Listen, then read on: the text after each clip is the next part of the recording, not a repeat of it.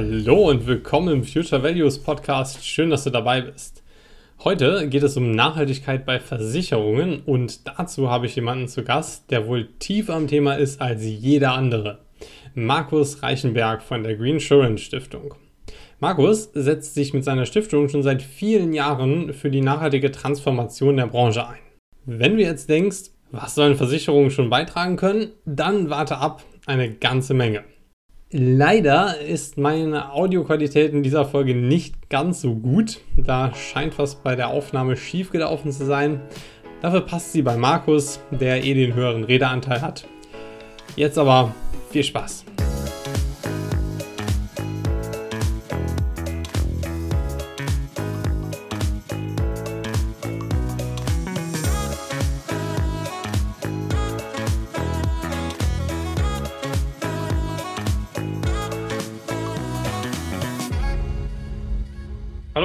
Schön, dass du da bist. Ja, grüß dich, Mike. Ich freue mich, dass wir miteinander sprechen dürfen. Dann stell dich doch einfach mal kurz selbst vor. Wer bist du? Ja gut, ich, mein Name ist Markus Reichenberg. Ähm, ich bin 1975 geboren. Ähm, für mich ist das Jahr eigentlich eher ähm, Nebensache. Ähm, viel wichtiger ist, dass wir damals noch weit unter 400 Parts per Million CO2 in der Atmosphäre waren, genau bei 331 Parts per Million CO2 Jetzt äh, nach 47 Jahren sind wir mittlerweile bei über 420 Parts per Million CO2 und das in einer relativ, ja, in einer Lebenszeit von, wie gesagt, 47 Jahren. Ich hätte niemals gedacht, dass zu meiner Lebenszeit mal der Kohlendioxidgehalt über 400 Parts per Million in der Atmosphäre sein wird. Das beunruhigt mich und äh, das ist so meine Vita, weil ich verfolge praktisch das, was äh, dort in der Atmosphäre passiert und versuche da mit dem, was wir tun oder beziehungsweise nicht tun, das Ganze, dem Ganzen ein Stück weit gegenzusteuern. Ich glaube, ich will gar nicht wissen, wann 1991, wie hoch da die Partsfamilien waren, aber ich glaube, ich werde es mal nachgucken. Ähm, was, was bedeutet denn Nachhaltigkeit für dich? Mein Gott, Nachhaltigkeit ist erstmal ein großes Wort und äh, es wird ja verschiedenst übersetzt, ja, mit Enkeltauglichkeit beispielsweise oder Generationengerechtigkeit. Das trifft es dann eigentlich schon ganz gut. Also ich sage, Nachhaltigkeit bedeutet für mich persönlich, man sollte die Welt, wenn man sie dann wieder verlässt, äh, so verlassen, wie man sie vorgefunden hat oder ein Stück weit besser. Und äh, das steckt in unserer Verantwortung. Aber wir Menschen tun gerade, gerade alles, damit es eben genau nicht der Fall ist. Also wir werden diese Welt verlassen die ist dann wesentlich schlechter aufgestellt wie zu der Zeit, als wir geboren worden sind. Und ein Thema, was immer wenige Menschen ansprechen, die mich aber auch umtreibt, ist, dass äh, die Bevölkerungs, das Bevölkerungswachstum, das ist einfach exponentiell. Wir sind jetzt dann bald bei acht Milliarden Menschen. Und äh, das kann so nicht weitergehen, weil ähm, man hat sich zwischen 1804 und 1920 ähm, in 120 Jahren im Endeffekt äh, einmal äh, um eine Milliarde erweitert. Ähm, zuletzt ähm, hat sich die Menschheit um eine Milliarde Menschen vermehrt innerhalb von nur zwölf Jahren. Und äh, das ist etwas, was mich schon beunruhigt. Und ähm, wenn man über Nachhaltigkeit spricht, dann muss man auch darüber sprechen, wie können wir die Entwicklungshilfe dahingehend auch vorantreiben, dass es den Menschen insgesamt auf diesem Planeten besser geht, geht und dass wir damit im Endeffekt auch das Bevölkerungswachstum ein Stück weit äh, einschränken können. Was motiviert dich, Nachhaltigkeit in den Finanzmarkt zu tragen? Naja, weil der Finanzmarkt ähm, einfach ein riesengroßer Hebel ist und der Schuster bleibt bei deinen Leisten. Das ist das, was ich gelernt habe, Finanzen. Mir ist es an sich, wäre es mir egal, wo ich Nachhaltigkeit umsetze, ob das jetzt in den Finanzen wäre, ob das in der Landwirtschaft wäre. Aber Finanzen ist halt mein Beruf. Und ich habe mir schon im Jahr 2005 als ich den Markennamen Green Insurance mir habe schützen lassen, gesagt, wir müssen in der Versicherungsbranche auch den Hebel rumreißen. Allerdings ist es halt einfach so, im Jahr 2005, auch noch im Jahr 2010 und auch noch später, wenn ich da mit der Finanzbranche gesprochen habe, insbesondere mit der Versicherungsbranche, wollte halt niemand etwas von Nachhaltigkeit wissen. Jetzt, dank Sustainable Finance, dank dem Wendejahr 2015, als das Pariser Klimaabkommen verabschiedet worden ist und natürlich äh, insbesondere auch äh, die Agenda 2030 mit den SDGs, also den Sustainable Development Goals. Seitdem tut sich natürlich wahnsinnig viel. Jetzt haben wir in der EU den Green New Deal, ja, mit den ganzen Verordnungen, die jetzt herausgekommen sind in der Finanzbranche, Taxonomieverordnung, Offenlegungsverordnung, Benchmark-Verordnung, ja. Also da bleibt ja kein Stein auf dem anderen. Und die Finanzberater und Versicherungsberater Ja, die werden in ein, zwei Jahren ganz anders beraten müssen, weil es die entsprechende Vorgabe ist seitens der EU. Da bin ich äh, hochgespannt, wie die das umsetzen wollen. Ja. Ähm, du hast einige Themen schon angeschnitten, ne, um die es auch heute gehen soll. So, für mich bist du so wirklich ein Veteran, was äh, Nachhaltigkeit im Versicherungsbereich angeht. Ne? Das ist ein ganz unpopuläres Thema gewesen, ganz lange. Und du hast gerade schon die Stiftung angesprochen, die Green Insurance Stiftung, ähm, die du gegründet hast. Ne? Magst du einfach mal ein bisschen erzählen? Was hat es mit Green Insurance auf sich? Was hat es mit Nachhaltigkeit in der Versicherungsbranche auf sich? Was tust du da? Naja, also Green Insurance, äh, ich wollte immer ein nachhaltiges Versicherungsprodukt vermitteln und äh, im Jahr 2005 bis zum Jahr 2016 habe ich kein Versicherungsprodukt vermittelt äh, im Nachhaltigkeitsbereich, weil es einfach kein anständiges Nachhaltigkeitsprodukt gegeben hat. Ja, ich habe dann auch mal versucht, eine Zeit lang mit Frau Dr. Meinhold zusammen äh, Werte auf die Beine zu stellen, äh, zwei Jahre. Ähm, aber wie gesagt, so wie im Bankenbereich, GLS Bank, Triodos Bank, Ethik Bank, Umweltbank, äh, die Freides, dass es einen echten Versicherer bisher geben würde, der auf Grundlage der Nachhaltigkeit gegründet worden wäre, gibt es nicht. Irgendwann habe ich dann verstanden und eingesehen, wir müssen äh, die große Transformation der nachhaltigen Entwicklung ernst nehmen und gerade die transformieren, die im Markt schon tätig sind. Und äh, dann haben wir im Jahr 2015 äh, die Greenschrinn Stiftung für Mensch und Umwelt gegründet und äh, mit dem Ziel, diese äh, große Transformation der nachhaltigen Entwicklung in die Branche hineinzubringen. Wir hatten dann, das, ich sage mal, das ist der, das Glück der Tüchtigen, ähm, einfach ähm, großen Erfolg innerhalb der ersten zwei Jahre, als die Stiftung gegründet worden ist, weil wir vom Umweltministerium sehr stark gefördert worden sind und die Aus- und Weiterbildung zum ESG-Berater, Fachberater für nachhaltiges Versicherungswesen oder natürlich auch ESG-Beraterin, Fachberaterin für nachhaltiges Versicherungswesen, also sogenannte Klimastrategen ausbilden dürfen. Also wir haben diesen Fortbildungslehrgang entworfen. Und ähm, die Greenscheren Stiftung geht aber noch ein ganzes Stück weiter. Also wir bilden nicht nur ESG-Berater und ESG-Beraterinnen aus, sondern wir transformieren Versicherungsgesellschaften äh, ähm, vollständig ähm, vom konventionellen Versicherer hin zum nachhaltigen Versicherer.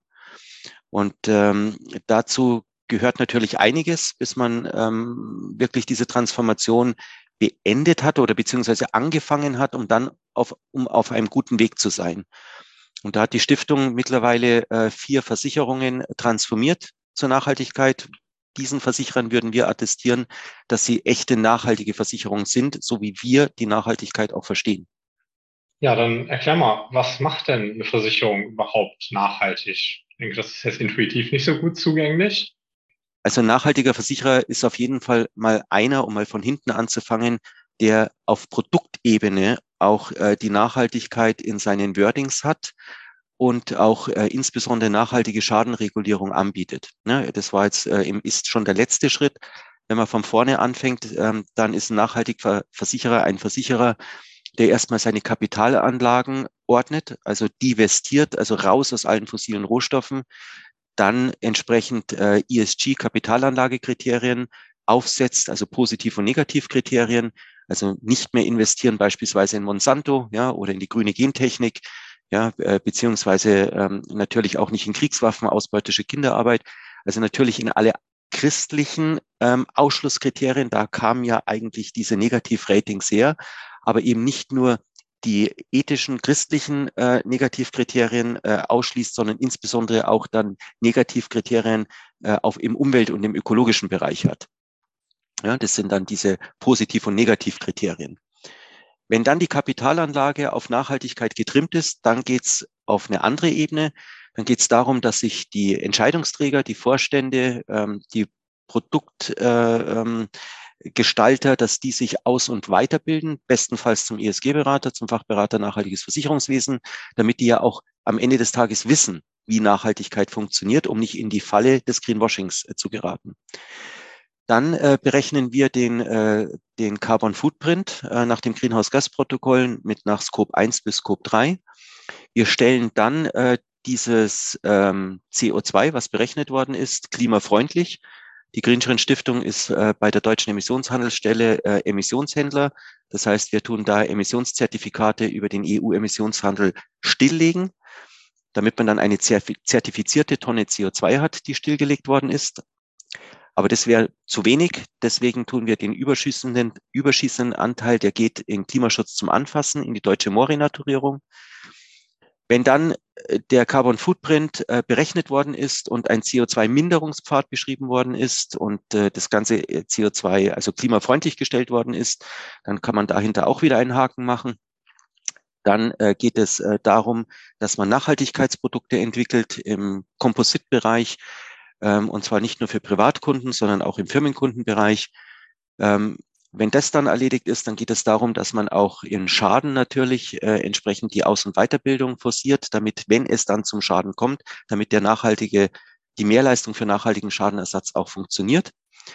Dann tue Gutes und rede darüber. Wir erstellen sogenannte Nachhaltigkeitsberichte äh, über den DNK-Standard, also Deutschen Nachhaltigkeitskodex-Standard. Äh, mit einer entsprechenden äh, äh, DNK-Erklärung, früher Entsprechenserklärung.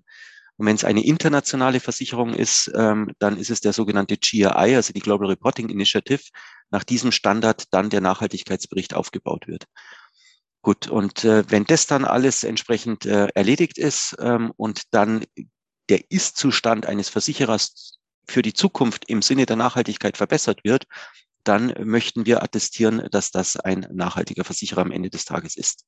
Okay, also das nochmal gerade zusammenzufassen. Ein nachhaltiger Versicherer hat eine nachhaltige Kapitalanlage mit ja. Ausschusskriterien und Positivkriterien. Ein nachhaltiger Versicherer stellt sich CO2-neutral ne, durch, durch Einsparung und durch Kompensation. Ähm, außerdem sind die MitarbeiterInnen äh, in Nachhaltigkeit ausgebildet und zu guter Letzt gibt es eine nachhaltige Berichterstattung. Das klingt. Die Produkte fehlen noch. Die Produkte. Ah, stimmt, die nachhaltigen, die nachhaltigen das ist ja der, das ist ja eines der wichtigsten Hebel. Ja. Ja. Mhm. Eine nachhaltige Schadensregulierung. Okay, das klingt aufwendig und ähm, nach meinem Verständnis laufen euch wahrscheinlich jetzt nicht die großen Versicherer die Bude ein und sagen, krempelt uns mal um. Oder ist es doch so?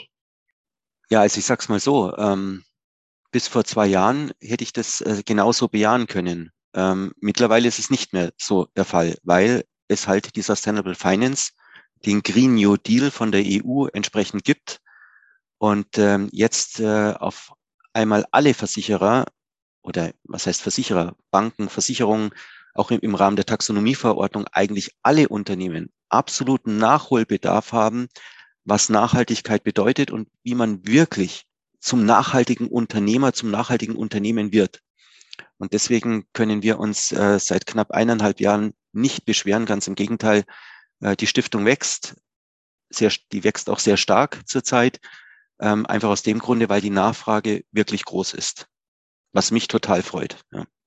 Finde ich, finde ich richtig stark. Hätte ich tatsächlich nicht mitgerechnet, weil ihr das ja sehr, sehr gewissenhaft macht. Ähm, welches Potenzial steckt denn deiner Meinung nach in der Versicherungsbranche, wenn wir sie zur Nachhaltigkeit transformiert kriegen? es, also meines Erachtens geht es gar nicht mehr um Potenziale, es geht um Notwendigkeiten. Das muss endlich verstanden werden, weil auch äh, die BaFin hat ja die Versicherungen angeschrieben. Selbst der GDV äh, geht jetzt den Weg der Nachhaltigkeit, weil man die Notwendigkeiten erkannt hat. Und ich sage es mal so, ähm, wir alle sitzen in einem Boot, alle Versicherer sitzen in einem Boot, äh, die einen rudern und die anderen lenken. Und ich möchte gern die Versicherer ähm, mit denen zusammenarbeiten, die lenken und nicht nur rudern. Und äh, da gibt es immer mehr Versicherer, äh, die hier das Ruder wirklich aktiv in die Hand nehmen. Wo steht die Branche im Moment für dich? Also mein Eindruck ist, äh, dass es halt überwiegend immer noch ein intransparenter Sauhaufen ist und sehr ähm, träge, was Veränderungen eingeht. Aber ich hast ja schon gesagt, ich habe gerade schon eine Überraschung erlebt, dass ihr tatsächlich da auf dem Vormarsch seid. Erzähl mal, was ist dein Eindruck? Also sagen wir es mal so, im Hintergrund tut sich gerade richtig viel. Ja? Und äh, die Versicherungen sind auch gut beraten, gerade die großen ähm, Versicherungen, dass sie jetzt nicht gleich sagen, sie sind äh, äh, auf Nachhaltigkeit getrimmt, weil dann ist natürlich die Gefahr des Reputationsschadens von Greenwashing äh, groß. Aber ich weiß, dass definitiv alle Versicherungen mittlerweile verstanden haben, dass sie an dem Thema nicht mehr dran vorbeikommen und der eine äh, eher stärker, der andere vielleicht ein bisschen weniger sich mit dem Thema beschäftigen, beschäftigen müssen. Deswegen sind wir gerade vollständig in dieser nachhaltigen Transformation, was ich äh, sehr begrüße. Es hätte alles schneller gehen können. Ähm, die hätten alle Pioniere des Wandels sein können, aber jetzt äh, sind sie halt getrieben seitens der Verordnungen. Das schadet nicht und wird aber am Ende des Tages der gesamten Branche gut tun.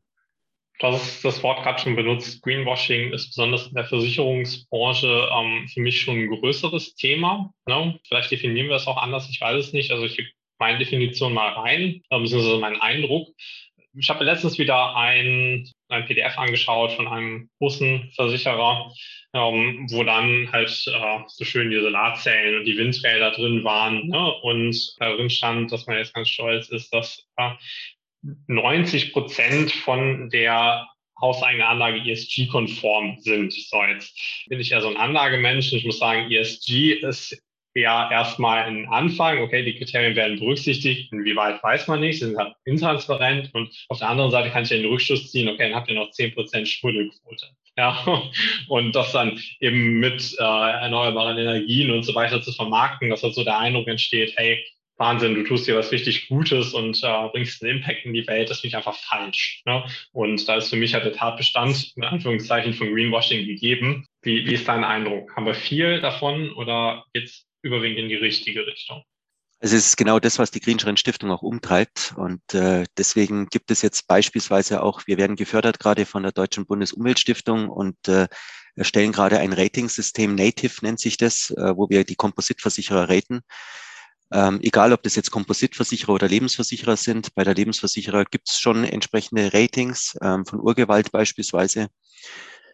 Ähm, aber das, was du sagst, da gebe ich dir natürlich vollkommen recht. Und äh, was, was mich am meisten stört momentan ist vor allem auch, dass wenn man sich die Taxonomieverordnung und die Offenlegungsverordnung anguckt, dass dort auch schon wieder ähm, so äh, weich gewaschen, also die Nachhaltigkeit so weich gewaschen wird, weil die Lobby da schon wieder, also die, die Business as usual äh, weitermachen wollen, dass das alles so weich gewaschen wird, dass ich heute fast alle Produkte bald im Nebenbereich ähm, als nachhaltige Anlageprodukte bezeichnen kann, weil ich mir in der Taxonomieverordnung einfach äh, eines dieser sechs äh, Umweltbereiche oder sozialen Bereiche raussuchen kann. Und wenn ich da nur ein bisschen äh, etwas beschreibe nach den SDGs, äh, was ich da für einen Impact in den Produkten sehe, dann habe ich auf einmal ein Nachhaltigkeitsprodukt. Und das ist jetzt wirklich die Verantwortung der Ratingsysteme, ja, oder der, der Ratingagenturen, da jetzt richtig stringent zu prüfen und wirklich die schwarzen Schafe, die das alles nur deswegen machen, um am Ende des Tages noch einen Euro mehr zu verdienen,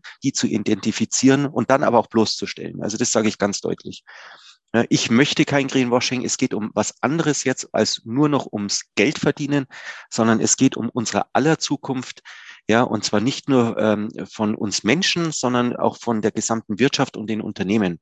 Und ich sehe immer das Vorrangmodell der Nachhaltigkeit, ja, und nicht äh, die anderen Modelle der Nachhaltigkeit. Das heißt, ohne Umwelt keine sozial-ethische äh, geschlossene Gesellschaft und ohne diesen beiden Bereiche kein gesundes Unternehmertum.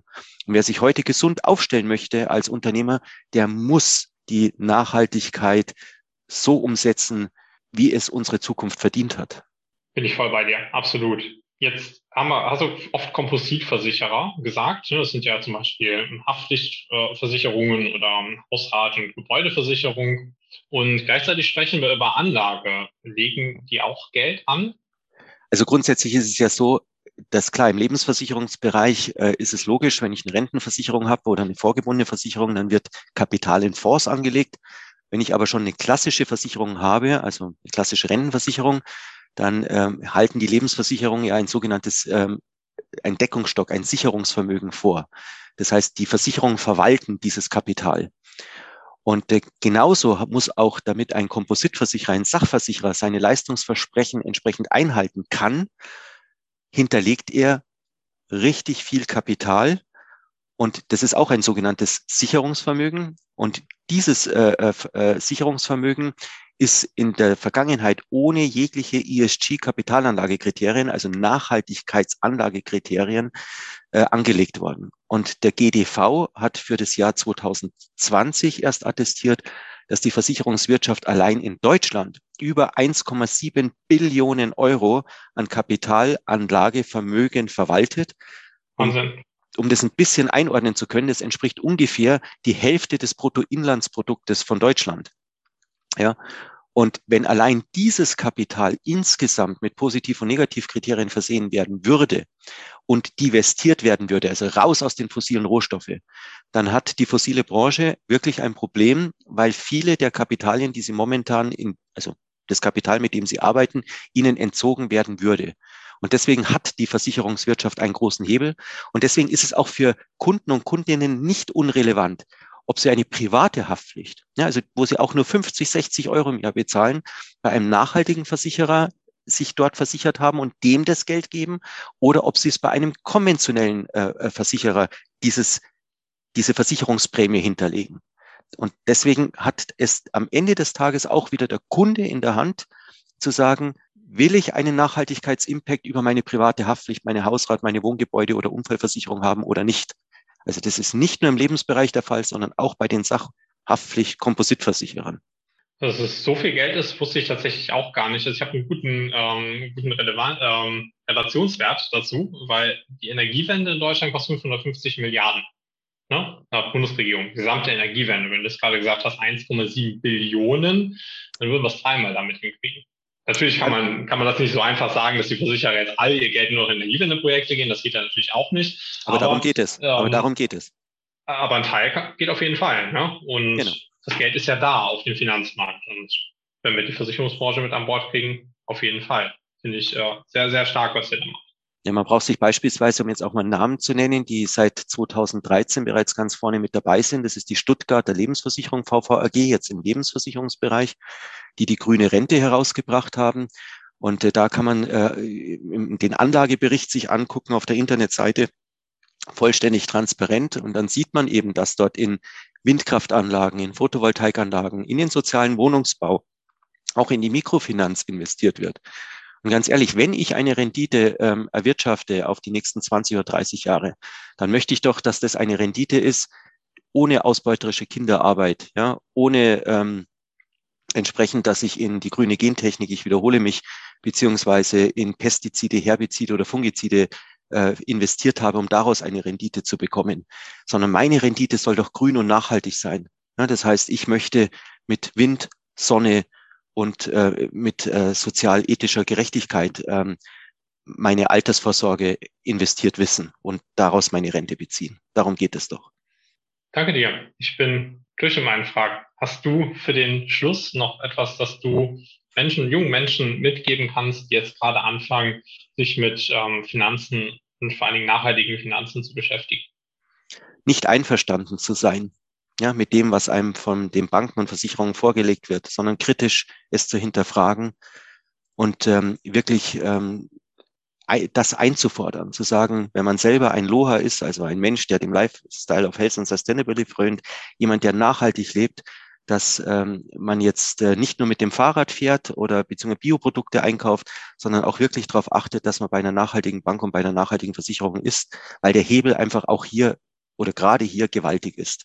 Und da hoffe ich wirklich auf die Unterstützung ähm, der Kunden, dass die den Weg dann mit der Branche auch gehen. Ganz klar. Danke, Markus, für deine Zeit und für deine Expertise und bis bald. Mike, ich danke dir für das Interview. Vielen, vielen Dank.